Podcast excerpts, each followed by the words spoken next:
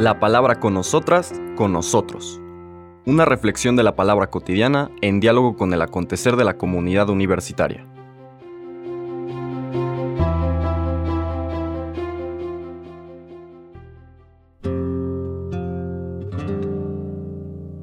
Hola, buenos días. Bienvenidas, bienvenidos a la palabra con nosotras, con nosotros.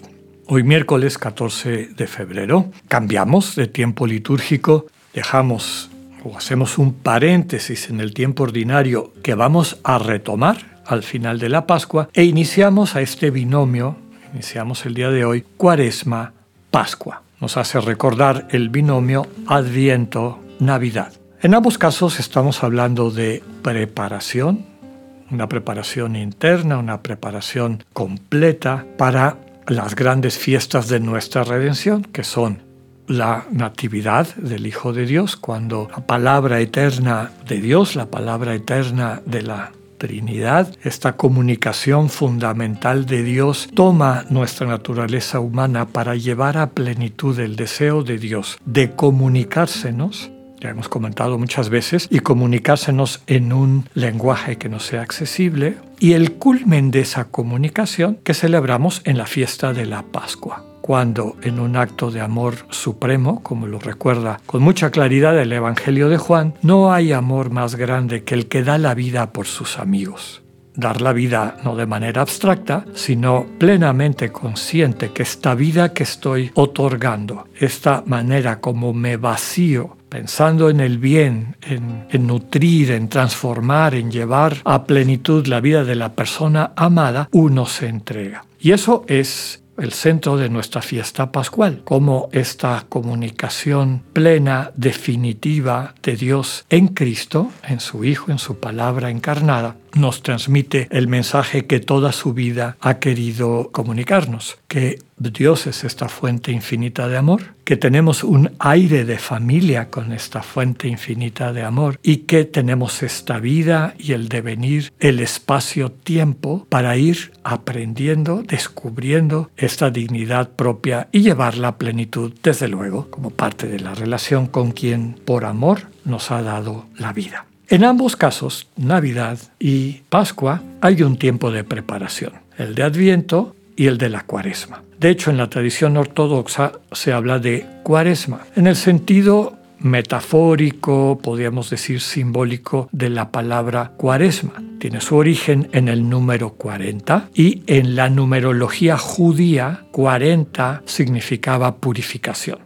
Recordemos que el pueblo judío tenía una numerología muy rica. El 7, que es la plenitud, la totalidad, casi casi podríamos decir un número sagrado. El 12 de las 12 tribus de Israel, todo lo, que está completo, todo el pueblo, referencia al pueblo reunido, que nos hace recordar el comentario que hicimos del inicio de la carta de Santiago, dirigida a las 12 tribus dispersas, decía a todos los cristianos que forman un solo cuerpo, etcétera. Entonces, 40 significa purificación. Cuaresma, tiempo de purificación. La Iglesia Ortodoxa no habla de Adviento Cuaresma, sino son cuaresmas. La cuaresma de la Navidad, la gran cuaresma que es esta que iniciamos hoy, y otra que ellos llaman la cuaresma de la Virgen. Curioso, es la más cortita, dura 15 días, es del primero al 15 de agosto. Cuando lleguemos a esa fiesta o ese tiempo retomaré el tema en este año, pero es también preparación para otro gran misterio, el misterio de la Asunción de la Virgen María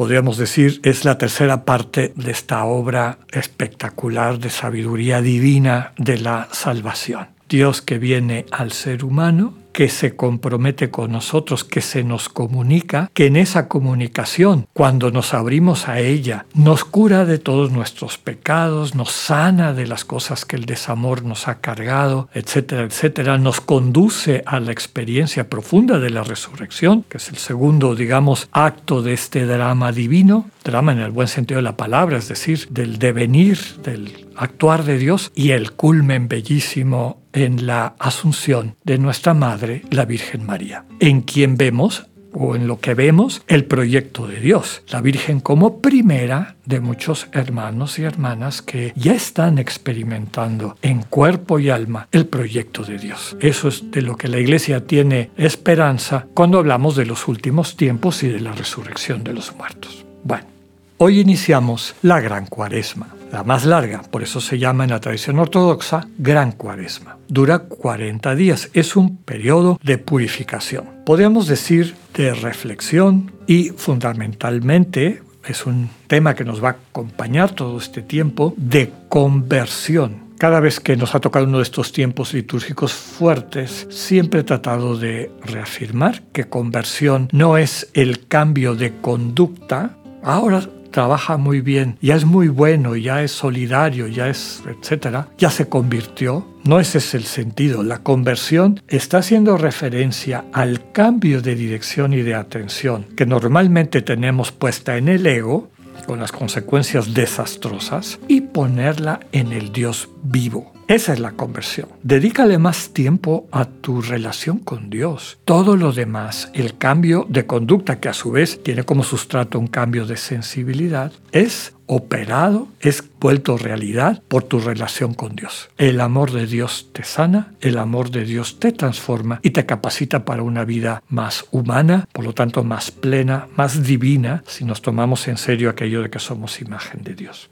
Hay dos lecturas para este miércoles de ceniza. Hoy he escogido la segunda lectura, que está tomada de la carta del apóstol San Pablo a los Corintios, de su segunda carta, porque siento que transmite mejor el sentido cristiano de la conversión. Quienes quieran pueden leer la primera lectura tomada del profeta Joel. Pero en el capítulo quinto, versículo 20 al capítulo sexto, versículo segundo de la segunda carta de San Pablo a los Corintios, nos dice el apóstol, hermanos, somos embajadores de Cristo y por nuestro medio es como si Dios mismo los exhortara a ustedes. En nombre de Cristo les pedimos que se dejen reconciliar con Dios. Al que nunca cometió pecado, Dios lo hizo pecado por nosotros, para que unidos a Él recibamos la salvación de Dios y nos volvamos justos y santos. Como colaboradores que somos de Dios, les exhortamos a no echar su gracia en saco roto, porque el Señor dice, en el tiempo favorable te escuché y en el día de la salvación te socorrí. Pues bien, ahora es el tiempo favorable, ahora es el día de la salvación. Palabra del Señor.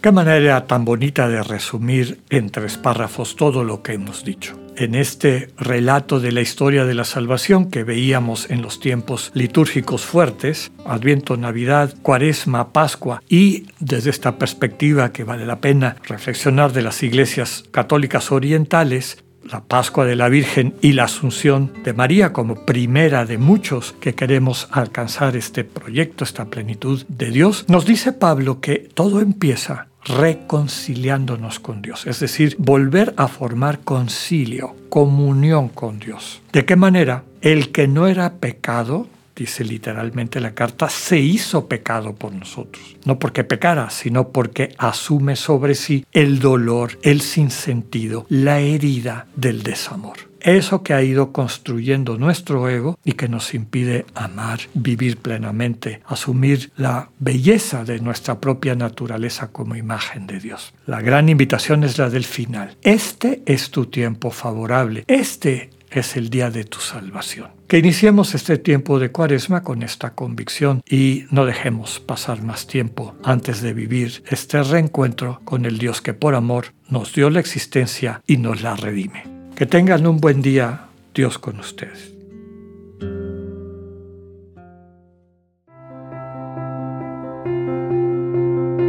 Acabamos de escuchar el mensaje del Padre Alexander Satirka. Escúchalo de lunes a viernes a las 8.45 de la mañana por radioiberoleón.com, a través de nuestra app gratuita para iOS y Android o por Spotify.